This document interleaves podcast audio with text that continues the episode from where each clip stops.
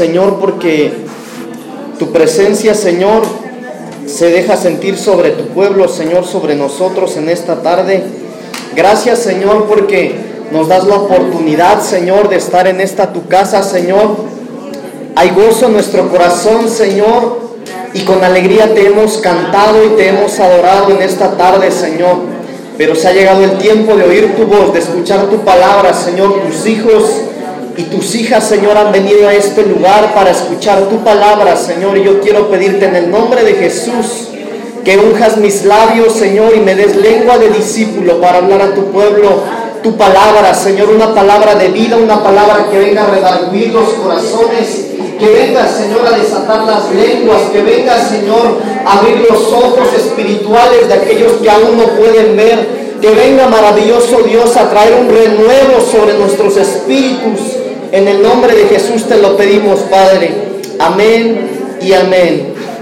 Toda la gloria y la honra son para ti, Señor. Tome su asiento, hermano, por favor. Agradezco al Señor por la oportunidad que me da de estar en este lugar, al pastor también por la oportunidad. Y sin hablar tanto, hermano, yo quiero eh, compartir con usted un tema de importancia. Quiero hablar acerca del renuevo de Israel por el nuevo pacto, así se llama el tema. Y quiero hablarle hoy, hermano, acerca del pacto que Dios hizo con la casa de Israel, ¿verdad? Como todos nosotros sabemos de la historia, llegó el momento, hermano, después de 400 años de esclavitud, que estaba el pueblo de Dios en Egipto, que Dios le habló a Moisés y le dijo, mira, yo he visto a mi pueblo cómo sufre, así es que quiero que tú vayas y lo saques de ahí. Entonces, hermano, cuando Moisés va, habla con el faraón y usted se acuerda, ¿verdad? Las plagas y todo lo difícil que fue que el pueblo de Dios saliera de Egipto. Salieron y una vez que ellos salieron, hermanos, Dios hace un pacto con ellos. Y el pacto que Dios hace con Israel está en, en Éxodo capítulo 19, Así es que quiero pedirle que abra su Biblia, por favor, hermanos, voy a ir muy rápido. No sé si tengan Biblia ahí en el proyector. ¿No tienen Biblia? Ok. Iba, sería más rápido, hermano. Le voy a pedir que sea muy rápido con su Biblia. ¿Sale? Éxodo capítulo 19, versículos 4 al 6. Dice la palabra del Señor. Eh, Éxodo 19, versículos 4 al 6. El pacto que Dios hizo con Israel. Vosotros visteis lo que hice a los egipcios y cómo os tomé sobre las alas de águila y os he traído para mí. Ahora pues, si diereis oído a mi voz y guardareis mi pacto, vosotros seréis mi especial tesoro sobre todos los pueblos, porque mía es toda la tierra, y vosotros me me seréis un reino de sacerdotes y gente santa. Estas son las palabras que dirás a los hijos de Israel. Este es el pacto, hermanos amados, que hizo Dios con el pueblo de Israel una vez que lo rescató de la esclavitud. Israel, hermanos amados, en la Biblia es figura del pueblo de Cristo en estos tiempos. Nosotros somos figura del pueblo de Israel. Todo lo que pasó el pueblo de Israel es lo que nosotros como iglesia tendremos que pasar acá. Y al estar usted, hermano amado, en un lugar hoy, así como hoy aquí, hermanos, porque usted el Señor ya lo rescató, ¿verdad? Lo rescató de Egipto, lo rescató del mundo. Si hay algún rescatado aquí, hermanos. Sí, por eso está usted aquí, por eso estoy yo aquí, porque somos rescatados. Pero el pacto, hermanos, que Dios hizo con Israel fue este.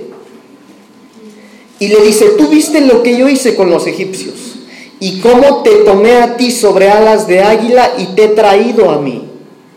Me he revelado a ti, les dijo el Señor. Ahora pues, si eres oído a mi voz y guardares mi pacto, vosotros seréis, miren lo que seréis, mi especial tesoro sobre todos los pueblos, porque mía es toda la tierra, y vosotros me seréis un reino de sacerdotes y gente santa.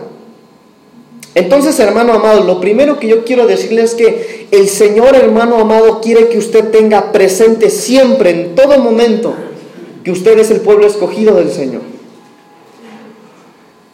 Usted es el pueblo escogido del Señor. A la mejor hermano de su familia, usted es el único cristiano, hermano, porque tú eres el pueblo escogido del Señor. Gloria a Dios. Y mire, hermano, para avanzar, este pacto del que le estoy hablando, Israel no lo guardó. A Israel no le importó. Vamos a primero de Reyes, capítulo 11, por favor. Estas palabras, hermano, que Dios habló por medio de Moisés a su pueblo, a Moisés, no, eh, Israel no le dio mucha importancia, así es que Israel no guardó ese pacto. Primera de Reyes capítulo 11, versículos del 11 al 13. Y dijo Jehová a Salomón, por cuanto ha habido esto en ti y no has guardado mi pacto y mis estatutos que yo te mandé, romperé de ti el reino y lo entregaré a tu siervo. Sin embargo, no lo haré en tus días por amor a David tu padre. Lo romperé de la mano de tu hijo, pero no romperé todo el reino, sino que daré una tribu a tu hijo por amor a David mi siervo y por amor a Jerusalén, la cual yo he elegido. ¿Cuántos saben, hermanos, que Dios es amor? Sí, Dios es amor, hermanos. Pero también, hermano, así como Dios es amor, Dios es verdad. Y dice la palabra del Señor que Él es fiel y justo. Y muchas veces, hermanos amados, cuando nosotros cometemos pecado, cuando nosotros nos alejamos del Señor o cuando nosotros desobedecemos la palabra del Señor, esperamos, hermano, que nos vaya bien, pero no tendría por qué irnos bien si no estamos cumpliendo con el Señor. Entonces esto fue lo que sucedió con el pueblo de Israel. Que cuando eh, Dios vio, hermano, que Israel violó su pacto, Dios se apartó de ellos. Porque Dios es justo, hermano. Entonces, mire, cuando Dios no guardó su pacto, hermano, a partir, hermanos amados, del rey Acab, esto es un poquito de historia de la Biblia, a partir del rey acá, hermano, todos los reyes que tuvo Israel hicieron lo malo ante Jehová.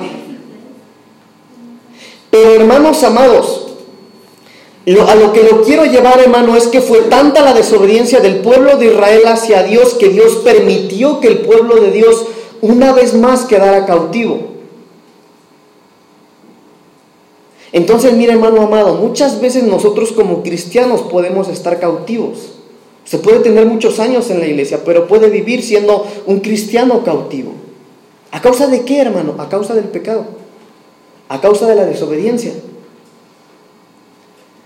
Sí, hermano, Dios los sacó de Egipto, gracias a Dios Dios los liberó, ¿verdad? Yo me imagino, hermano, porque, bueno, no me lo imagino, la Biblia dice, hermano, que cuando ellos iban saliendo iban cantando. Hermano, demasiado gozo. Imagínense usted estar en medio del desierto y que en el frío una llama los calentara y que de noche, hermano, perdón, que, que sí, que en el frío una llama los calentara, ¿verdad? Y que de día, hermano, una nube los cubriera. Que en medio del desierto, hermano, cuando tenían sed, dice la Biblia, hermano, que cuando Moisés tocó la roca, ¿verdad? Que Dios les dio de beber. Que cuando tenían hambre, hermano, y se habían aburrido del maná, del pan que les dio, también tuvieron su pavo, ¿verdad? Les dio codornices, hermano. Ellos veían la gloria de Dios. Pero a causa de no cumplir el pacto que Dios les había dicho, volvieron a ser cautivos. Y a usted y a mí nos puede suceder eso. Usted, hermano, puede estar en la iglesia después de muchos años, pero puede vivir cautivo. ¿Cautivo a qué? Cautivo a un mal hábito. Cautivo a un mal pecado. Mire, hay gente en la iglesia, no aquí tal vez, pero hay gente de la iglesia de Cristo que dice, bueno, yo sé que tengo algo grande de Dios que Dios me podría usar y, Dios puede hacer cosas grandes conmigo. Y yo vivo bien en esta área, vivo bien, le sirvo, le adoro, hago buenas obras, pero en esto, esto que me cuesta mucho impide a que Dios haga eso grande de Dios. Entonces vive cautivo. Cautivo a un vicio tal vez. Entonces, mire hermano, el pueblo de Dios desobedeció. Después de ver la gloria de Dios, después de que Dios lo rescatara, desobedeció. Y esto está, hermano amado, en Segunda de Reyes, capítulo 17, versículos 6 y 7. Segunda de Reyes, capítulo 17, versículos 6 y 7. ¿Lo tiene? Dice la palabra del Señor. En el año 9 de Oseas, el rey de Asiria tomó Samaria.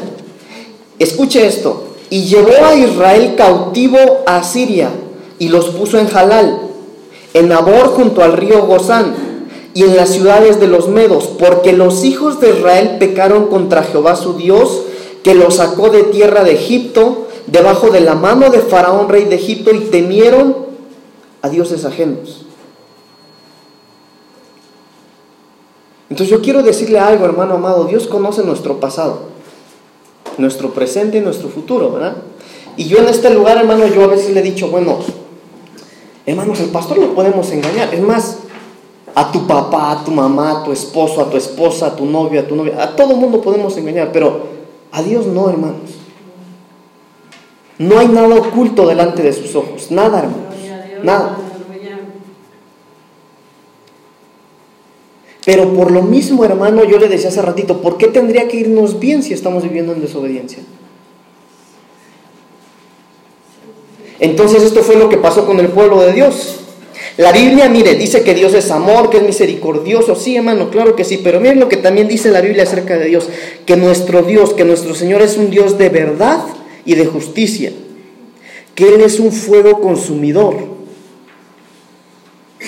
¿Sabe qué es fuego consumidor, hermano? Eh, mire, ¿cómo podríamos hablar de un fuego consumidor? Un fuego consumidor, hermano, imagínese usted un fuego a tal grado, hermano, que todo se deshace ante él. Usted puede meter una roca ahí y aún la roca se deshace. Puede meter hierro, hermano, del más grueso y un fuego consumidor lo deshace. Eso es Dios. Entonces Dios no es un juguete, hermano. ¿Se acuerda la última vez que le prediqué aquí, hermano? Hace unos meses también hablábamos de, del nuevo pacto, ¿se acuerdan, verdad? Y hablábamos, hermano, que tocar lo santo de Dios con manos sucias es peligroso, hermanos. Hablamos de Nadab y Abiú, ¿se acuerdan? Que dice, y ofrecieron fuego extraño a Jehová, querían adorar a Jehová. Pero por ofrecer fuego extraño dice que Dios no les pidió, los mató. Entonces, tocar lo santo de Dios, hermano, con manos sucias es peligroso. La Biblia también dice que es fuerte y temible. Pero hermano, ¿qué es lo que a usted lo tiene cautivo? Yo escuchaba una alabanza que cantaban los hermanos que yo no había escuchado que dice, tu amor puso en mí una bandera, algo así decía. Y eso fue, hermano, lo que Dios hizo con el pueblo de Israel. Los selló, los marcó. En Efesios dice, hermano, que cuando nosotros aceptamos a Cristo, recibimos el sello del Espíritu Santo. Sí, es verdad. Pero ¿por qué será, hermano? Mire, que a lo mejor no nos movemos con libertad, aún en medio de la alabanza.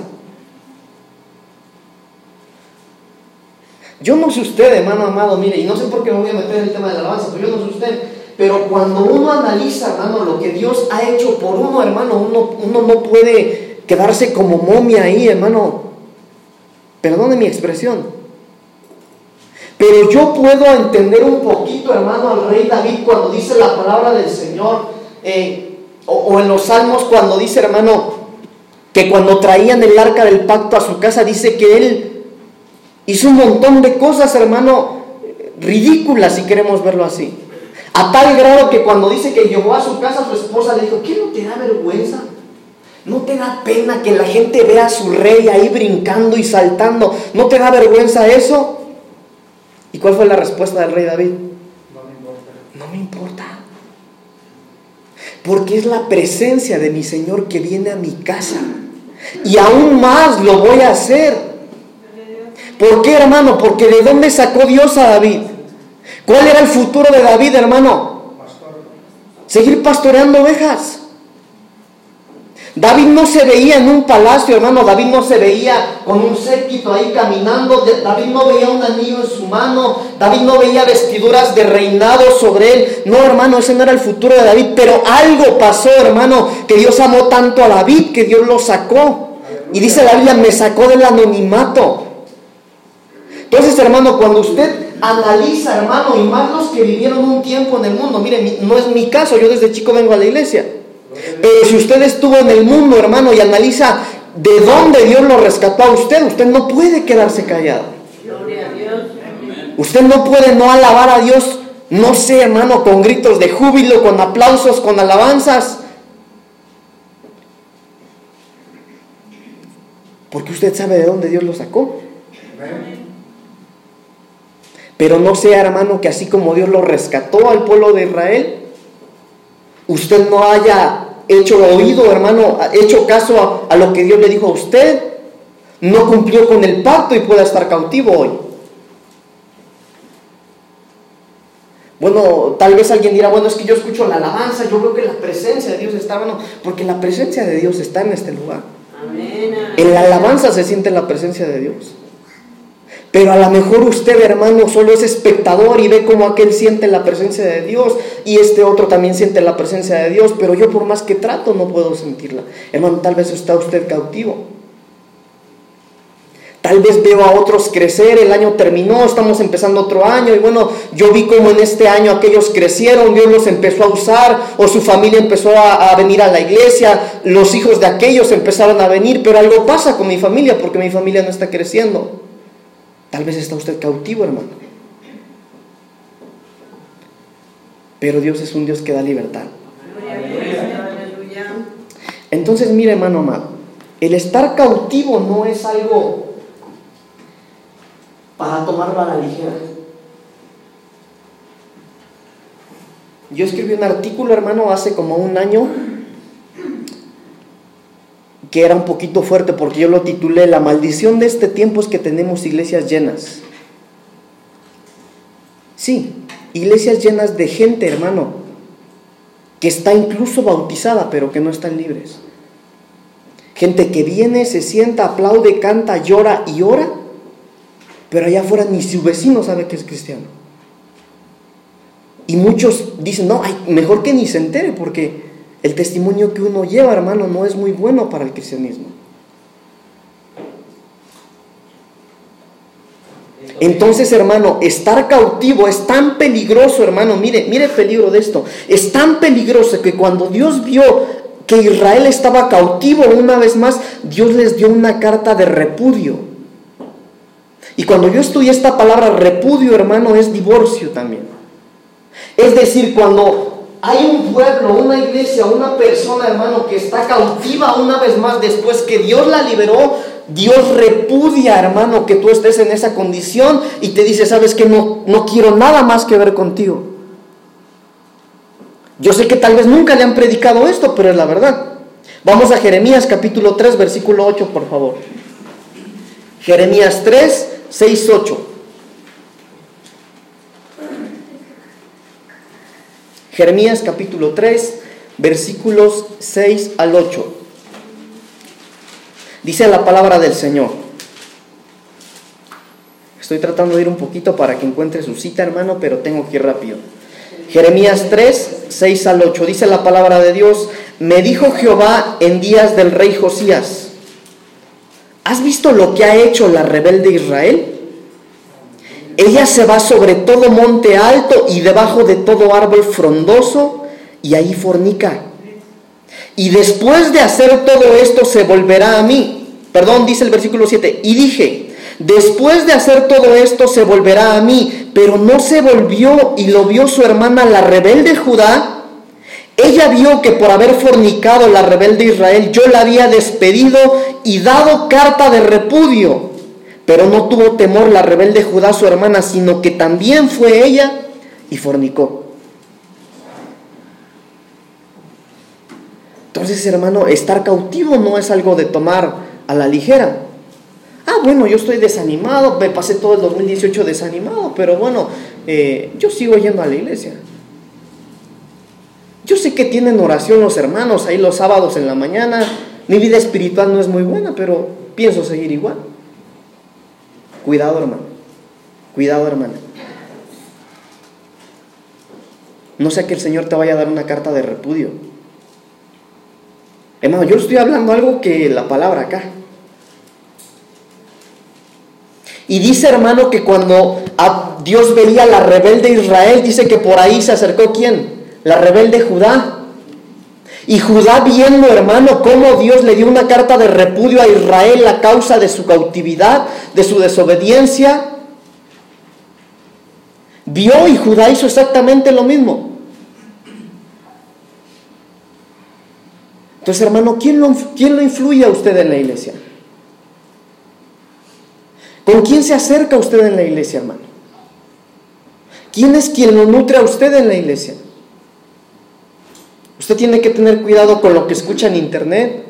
Usted tiene que tener cuidado con lo que ve, con lo que oye, con lo que hace, con los consejos que usted recibe, hermano, porque mire, consejeros hay muchos, pero al final de cuentas quien pagará las consecuencias de tus hechos serás tú mismo, no será aquel que te aconsejó. Será usted y seré yo. Pero Dios es bueno, hermanos. Dios es muy bueno con nosotros. Entonces, hermanos, si usted hoy está desanimado, si usted... Yo, cuando el pastor me dijo que, predicara, yo le dije que sí. Y yo le dije al Señor, Señor, estamos empezando un año nuevo. ¿Qué tengo que predicar? Mire, hermano, no es vanagloria, Dios lo sabe, yo tengo muchas predicaciones. Y yo me programé y dije, voy a predicar tal cosa. Pero no estoy predicando eso. Hermano, si usted está desanimado, si usted está cautivo a causa de su pecado, o si usted está cautivo aún, no por pecado, sino por desánimo, hermano, usted puede en este año levantarse y Dios va a hacer cosas grandes con usted. Pero usted tiene que tomar la decisión, hermano amado, de no hacer lo que hizo, la, lo que hizo Judá al ver a Israel. Judá vio, hermano amado, que Israel estaba siendo castigada y que Dios le dijo a Israel, ¿sabes qué Israel? Yo te rescaté, yo hice tantas cosas por ti. Y tú mismo quisiste volver, irte a la cautividad. Y cuando, hermano, cuando Judá vio eso, Judá fue e hizo lo mismo que Israel. No seamos Judá, hermanos amados. Hermanas amadas, no seamos Judá. Tomemos la decisión en este año de decirle, mira, Señor, si, si yo en mi vida espiritual estoy en el nivel más bajo, Señor, no lo permitas, por favor, yo quiero esforzarme. Hermano, Dios no se entiende. Dios no espera, hermano amado, que de hoy para mañana tú seas tan espiritual, hermano, como para que no caigas en el pecado. No, no es así, hermano. Dios no se entiende. Pero estar en cautividad es peligroso. Es muy peligroso. Entonces, hermano amado, juntémonos para hacer lo bueno ante Jehová. Hasta el mundo lo dice, hermano. El mundo dice, hay un dicho que dice, mejor son los que mal acompañados, ¿verdad? Y es verdad, hermanos. Entonces usted tiene, hermano, que meterse o acercarse a la presencia de Dios. Pero ¿cómo, hermano? ¿Cómo le hago? Bueno, acérquese a su pastor y dígale, mire pastor, ¿en qué puedo servir yo? Y el pastor le dirá, bueno hermano, ¿por qué no intentas hacer esto? Y si no es bueno usted en esa área, hermano, intente en otra área. A lo, que, a lo que me estoy refiriendo, hermano, lo que le estoy diciendo es que en este nuevo año, hermano, tomemos la decisión de salir de la cautividad. Hay gente que piensa que tiene que ser santa para servirle a Dios, pero no es así, hermano. Tenemos que estar en el camino de la santidad, pero aunque tengas tus ropas sucias, ven, lávalas. ¿Se acuerdan que las tenemos que lavar? En la sangre de uvas. Ven, lava tus vestidos. Y, cuando estés lavando tus vestidos, sírvele al Señor. Y cuando menos cuenta te des, hermano, tú vas a estar sirviéndole al Señor, te vas a estar santificando, vas a estar creciendo y vas a dejar de ser cautivo.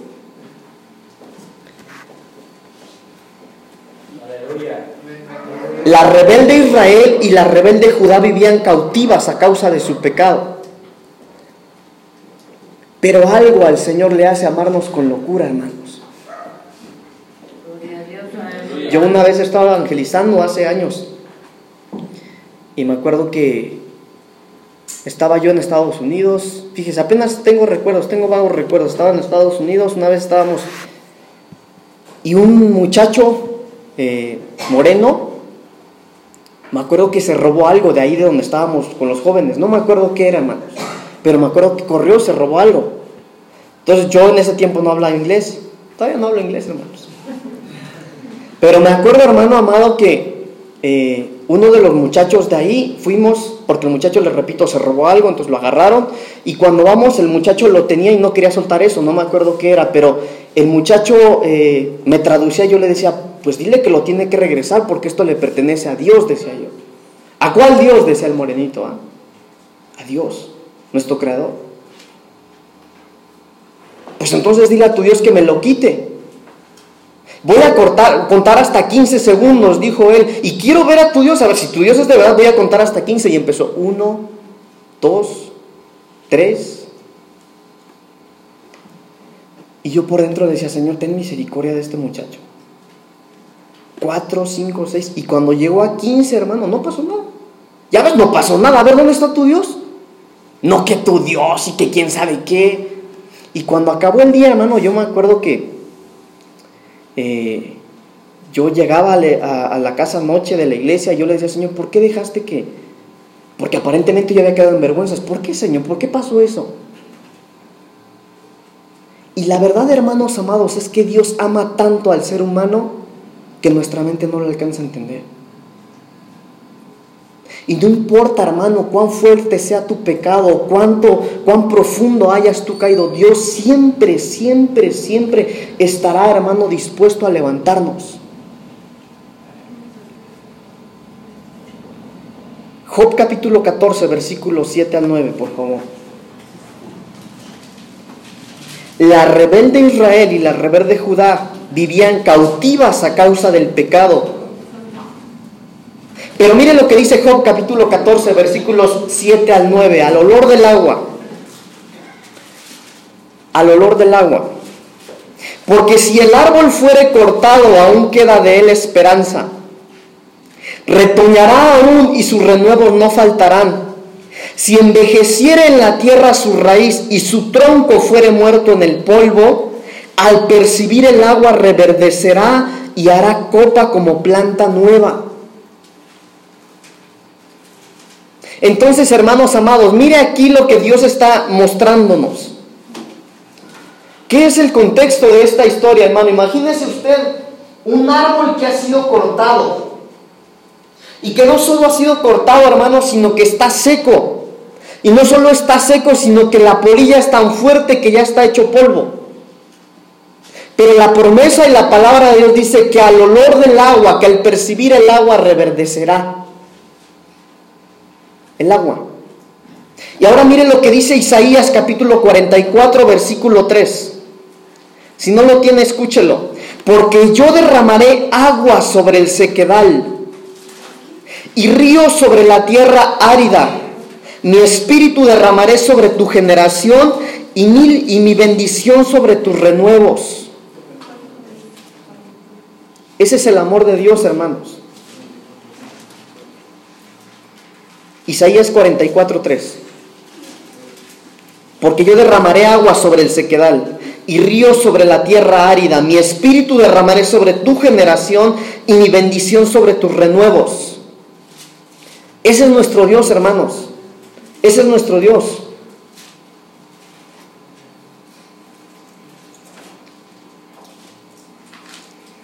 Entonces, No podemos, hermano amado, empezar este año, bueno, ya lo empezamos, pero no podemos continuar en este nuevo año con la misma actitud si tu, actitud no es buena. No podemos, hermanos amados, esperar que nos vaya bien si le estamos fallando al Señor. Tenemos que renovar nuestro pacto. Jeremías capítulo 31, versículos 31 al 32. ¿Quiénes eran las rebeldes, hermanos? ¿Se acuerdan? Israel y Judá. Entonces miren lo que dice Jeremías 31, 32. He aquí que vienen días, dice Jehová, en los cuales haré nuevo pacto con la casa de Israel y con la casa de Judá. No como el pacto que hice con sus padres el día que tomé su mano para sacarlos de la tierra de Egipto, porque ellos invalidaron mi pacto, aunque fui yo un marido para ellos, dice Jehová. Entonces, hermano amado, la esperanza o el mensaje de hoy, hermano, que el Señor puso en mi corazón para usted, hermanos amados, es que no importa cuál sea tu condición. Si tú, hermano, si a usted le cae en esta tarde la revelación de que Dios puede restaurar su matrimonio, Él lo puede restaurar de que Dios puede restaurar tu familia, Dios la puede restaurar, de que Dios te puede restaurar a ti, Dios te puede restaurar, de que Dios te puede levantar a ti, Dios te puede levantar. Porque al olor del agua, el tronco, hermano, que ha sido cortado y que ahora está hecho cenizas, al olor del agua Dios lo puede restaurar. Y Dios aquí, hermano, está restaurando el nuevo pacto con aquella, con la rebelde Israel y con la rebelde Judá Pero mire, leámoslo. He aquí vienen días, dice Jehová, en los cuales haré nuevo pacto con la casa de Israel y con la casa de Judá. No como el pacto que hice con sus padres aquel día que tomé su mano para sacarlos de la tierra de Egipto, porque ellos invalidaron mi pacto, aunque fui yo un marido para ellos, dice Jehová. Hermano, Dios puede, Dios puede renovar el pacto contigo. Yo sé, hermano, que muchas veces hemos escuchado mensajes como estos o palabras como las que yo le estoy diciendo, hermano, Dios te puede restaurar. Hermano, Dios te puede levantar, hermano, Dios puede hacer cosas contigo. Sí, hermano amado, pero mire, que de verdad el Espíritu Santo nos traiga la revelación del salmo que dice que nuevas son sus misericordias cada mañana. Que de verdad este, este 2019, hermano, sea un buen año.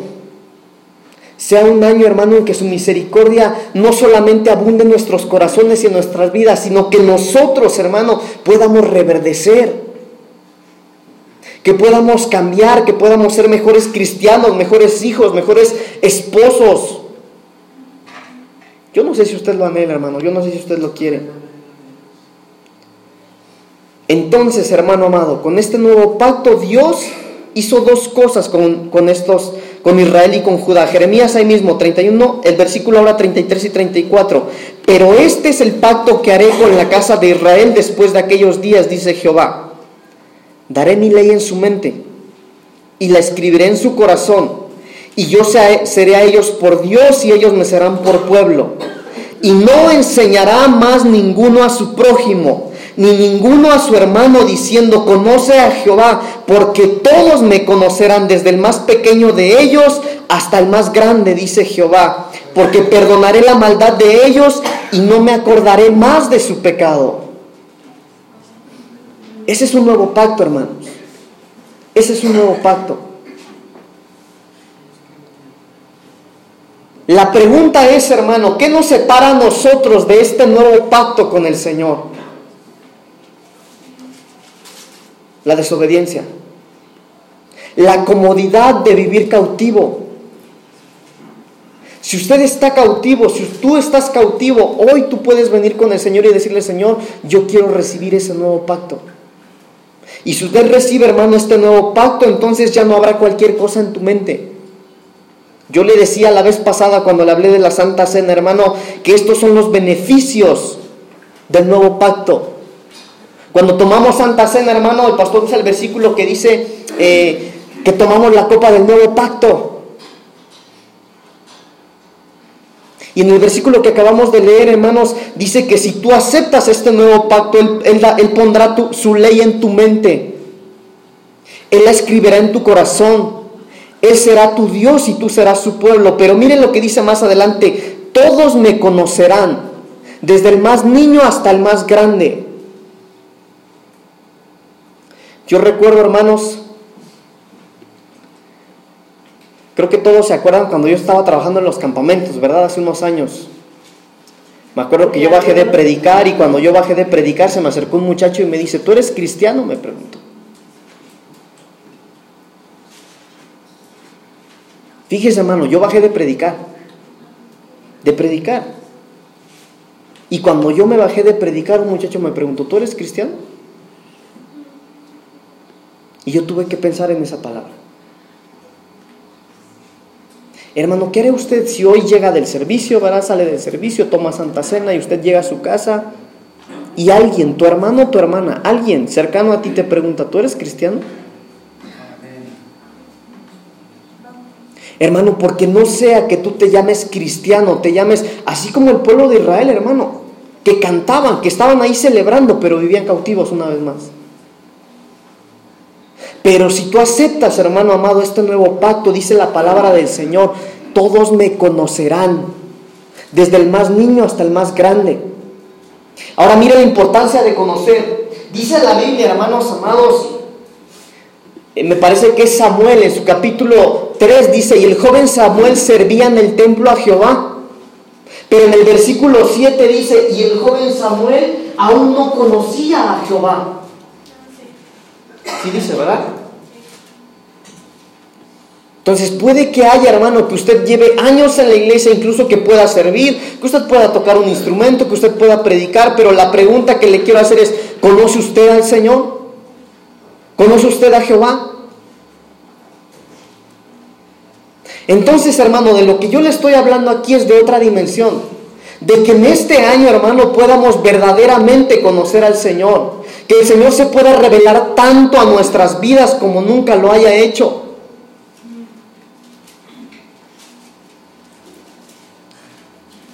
que podamos renovar nuestras fuerzas. Si usted está cansado, hermano, usted puede renovar sus fuerzas. Si usted está desanimado, el Señor nos puede volver a animar. Si usted no ha dado frutos durante tantos años de cristiano, hermano, que en este año podamos empezar a dar frutos. Primera de Juan, capítulo 1, versículos 6 y 7. Termino con este versículo, hermanos. Primera de Juan, capítulo 1, versículos 6 y 7.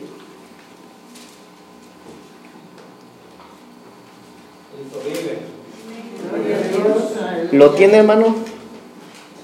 Dice la palabra del Señor.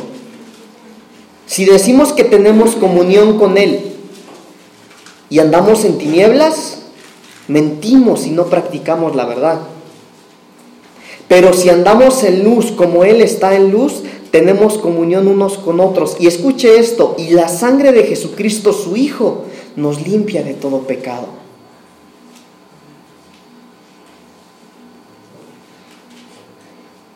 Entonces, hermano, ¿usted tiene comunión con el Señor? ¿Sí o no tiene comunión con el Señor? Sí, seguro. Porque miren lo que dice la palabra del Señor. Si decimos que tenemos comunión con Él y andamos en tinieblas, mentimos y no practicamos la verdad. Y en Santiago dice que el que dice que permanece en Él, eh, ya se me fue el versículo. Le iba a mencionar otro versículo, pero se me pasó. Ya estoy como Peña Nieto, hermano, cuando le preguntaron de los libros, ¿verdad? En la feria del libro. Dios mío. Ah, también soy Peña, híjole. Híjole, hermano, ya me puse nervioso acá. Hermano, Dios es bueno. Dios es bueno. Yo no sé si usted preparó su corazón para tomar Santa Cena hoy. Gloria a Dios, aleluya. Yo no sé si usted anhela, hermano, el día de Santa Cena, pero si no lo anhela, hermano, algo anda mal ahí. Usted tiene que anhelar tomar Santa Cena. Porque es el día, hermano amado, en el que usted Mire, no es literal, pero espiritualmente, hermano, el Espíritu Santo viene, reposa en este lugar y, espera el momento en el, en el, que nos presentemos, hermano, con el pan y la copa de un lado, hermano, y delante de Él nos sentemos. Porque por muy sucio que tú vengas, hermano, tú estás lavando tus vestidos. Y más si te has guardado, hermano, con el pan y la copa, tú le dices, mira, papito lindo, yo me he guardado para ti y hoy decidí sentarme a la mesa contigo. Gloria a Dios. Más aún, hermano, si usted está en pecado, usted tiene que anhelar este día porque tiene que venir a lavar sus vestidos en la sangre de uvas. Pero hay otro tipo de cautividad. Solo la voy a leer porque ya quiero terminar. Y lo voy a hacer con estas preguntas. ¿Por qué Dios permitió la muerte de Jacobo y la muerte de Esteban? ¿Por qué Dios permitió la enfermedad del apóstol Pablo? El apóstol Pablo sirvió enfermo siempre, yo no sé si ustedes lo sabían. ¿Por qué Satanás, por qué Dios permitió, hermano, que Satanás tocara a Job, el cuerpo de Job, que tocara a Pedro, que tocara el cuerpo del apóstol Pablo. ¿Por qué el mismo Jesús fue llevado al desierto por el Espíritu para ser tentado por el diablo? ¿Por qué, hermano amado, si Dios es un Dios soberano, mire, Dios es un Dios soberano y nada pasa fuera de su control? Nada, hermanos, nada. Nada está fuera de su voluntad. Lo que Dios quiere lo hace. Él no depende de nada ni de nadie, hermano amado. Todo está bajo control suyo. Pero mire esto. Todo lo que nos pasa ayuda para bien, dice Romanos. Y a Pablo Dios le dijo que su poder se perfecciona en la debilidad. Entonces, hermano amado, si usted dice, bueno, yo no estoy en pecado, yo busco a Dios, yo trato de esforzarme, yo trato de cada día buscar el rostro del Señor, le estoy sirviendo o comparto de Dios, eh, yo sé que hay personas que no lo están buscando, pero yo veo que no estoy creciendo. Yo veo que mientras más busco al Señor, que mientras más me esfuerzo, las cosas se están poniendo difíciles. Bienvenido al Evangelio de Cristo. Porque ese es el Evangelio de Cristo, hermano. Si usted votó por Morena, qué bueno, hermano. Pero la Biblia no dice que las cosas van a mejorar, sino que van a empeorar. Pero mire cómo tenemos que tomar las cosas, cuál tiene que ser nuestra actitud, como la del apóstol Pablo que dice, hermano amado, de buena gana me gloriaré en mi debilidad. Aleluya. Gloria a Dios, aleluya. ¿Qué lo tiene cautivo, hermano, hermana? Póngale un título ahí. Ahorita que oremos, dígale, mira, Señor, esto es lo que me tiene cautivo. Pero si usted se gloría, hermano, en su debilidad, entonces el Señor, el poder del Señor se va a perfeccionar en usted. Mira, hermano, yo le pido al Señor, al Espíritu Santo, que me ayude para que le caiga este rema a usted. No lo busque, se lo voy a leer rápido porque tengo que terminar. Segunda de Corintios capítulo 12. Miren lo que dice, eh, lo voy a leer desde el 7. Y para que la grandeza de las revelaciones no me exaltase desmedidamente, me fue dado un aguijón en mi carne. ¿Quién dijo esto? Pablo. Un mensajero de Satanás que me abofeté para que no me enaltezca de sobremanera, respecto a lo cual tres veces he rogado al Señor que lo quite de mí y me ha dicho, bástate mi gracia, porque mi poder se perfecciona en la debilidad. Por tanto, de buena gana me gloriaré más bien en mis debilidades, para que repose, escuche esto, para que repose sobre mí el poder de Cristo. Entonces, hermano amado, en pocas palabras lo que está pasando acá, hermano, es que mire, el apóstol Pablo servía, el apóstol Pablo oraba, el apóstol Pablo ayunaba, el apóstol Pablo predicaba y era un buen cristiano, pero él mismo dijo, pero tengo un aguijón en mi cuerpo, estoy enfermo. Y tres veces le he pedido al Señor que me lo quite. Yo no sé, hermano amado, si usted ha orado y le ha dicho, mira Señor, no puedo con esta situación, necesito que intervengas en el matrimonio de mis padres, o necesito, Señor, que tú cambies esta área de mi vida. Y el, el apóstol Pablo hizo lo mismo, pero ¿sabe qué le respondió el Señor? No, no lo voy a hacer. Eso que tú me pides que yo cambie, no lo voy a cambiar. Que mi gracia te sea sustento. Eso por lo que has estado orando, eso por lo que tú has estado llorando también en las noches, que me pides que yo lo cambie, no lo voy a cambiar, le dijo el Señor al apóstol Pablo. Pero le dio una clave. Si tú te glorías de esa área, si tú te glorías y te paras y tomas y logras la victoria en esa área que tanto te cuesta, escúchame bien, mi poder va a reposar sobre ti. Ah, hermano, mire, yo no sé si usted entiende esta palabra. Y me ha dicho, bástate mi gracia porque mi poder se perfecciona en la debilidad. Por tanto, escuche, por tanto, de buena gana yo me gloriaré más bien en mis debilidades para que repose sobre mí el poder de Cristo. Por eso yo le preguntaba, hermano amado, ¿qué lo tiene cautivo? Hermana, ¿qué te tiene cautivo? Joven señorita, ¿qué es esa área que cuando tú quieres entregarle tu corazón al Señor dices, bueno, yo puedo en todo esto, pero esto no puedo, en esto me cuesta? A lo mejor yo quiero adorar y cantarle al Señor en el culto con todo mi corazón, pero no puedo si mis hijos están viviendo en pecado, hermano amado. Yo quiero decirte algo, así como el apóstol Pablo, tú tienes que levantarte en este año y decirle, de buena, man, de buena gana me voy a gloriar sobre esto que me está costando. Y entonces el poder de Cristo va a morar sobre mí.